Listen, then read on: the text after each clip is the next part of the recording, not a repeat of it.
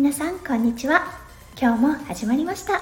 オーストラリアから毎日お届け数秒前より元気になれるラジオです。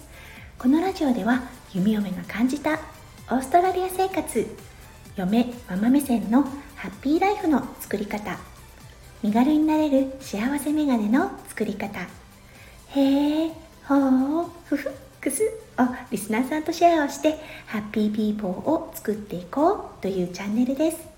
パーソナリティは私弓嫁です。はい午後になりましたね。オーストラリアは昨日に引き続き雨の模様です。そして今日はサザリーが吹いています。サザリーって何？って思った方いらっしゃいますでしょうか？弓嫁概要欄にサザリーのことを配信しているリンクを貼っておきますのでもしよろしかったらそちらもぜひ聞いてみてください。はいそうなんです。そしてサザリーが今吹き荒れています。なのでとても寒いです。あー11月ですよ。どうしちゃったんでしょう。夏は一体どこに行ってしまったんでしょう。と思う夢嫁です。はいということで今日は日本でもあるのでしょうか。ブラックフライデー。大セールですね。1年において一番のセール日と言われている日になります。今日はねそのことについてちょっとお話ししたいと思います。それでは弓嫁ラジオスタートします。はいブラックフライデー。ほんと数年前ぐらいに弓嫁は初めて知りました。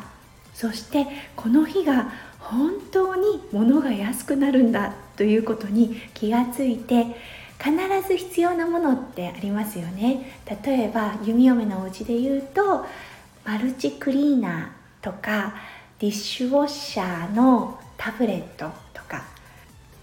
弓嫁は必ず生活に必要なものをこの日に買いだめしてしまいます。うん。でやっぱり安くなってるんですよ。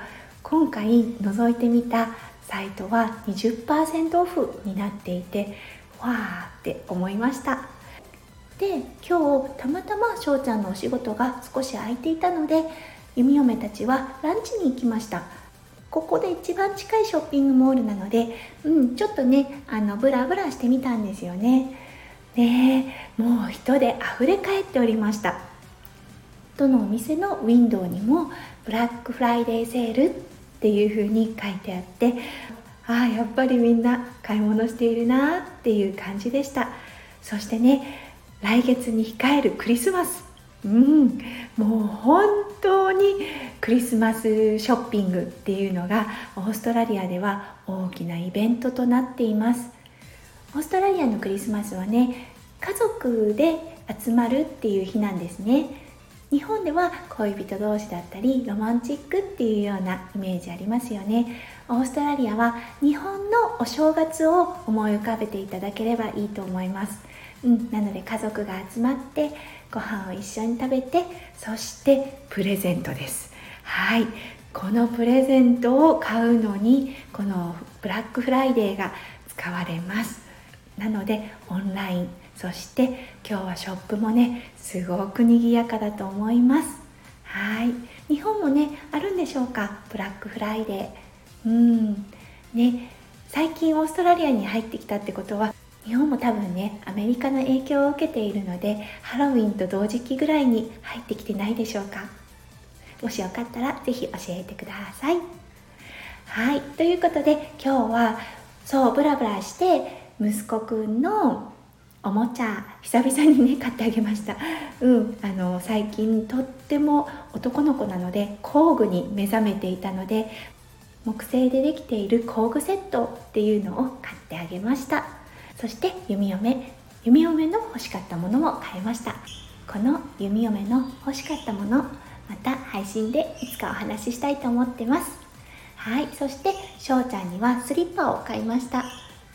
なぜスリッパって思いましたか？うちには子犬がいるんです。子犬のマロくんが。ガチガチガチガチガチガチ。はいスリッパがことごとくダメになってしまいました。なので一応予備も兼ねて2足買ってきました。そしてそうですねワンコたちにはあの、うん、家具を噛まないようにワンコ用のおもちゃを買ってきました。はいということで家族全員何かプレゼントがもらえたという今日のブラックフライデーセール。うん日本もね花金なので多分お仕事終わられてから買い物される方いらっしゃるのかな？それともオンラインでしょうか？はい。ということで今日は1年に一度ビッグセールの日ですね。ブラックフライデーセールについてお話をさせていただきました。皆さん最後まで聞いてくださってありがとうございます。皆さんのね午後がキラッキラのいっぱい詰まった素敵な午後となりますよう弓嫁心からお祈りさせていただきます。はい。それではまた明日お会いしましょう。弓嫁ラジオ弓嫁でした。それじゃあね。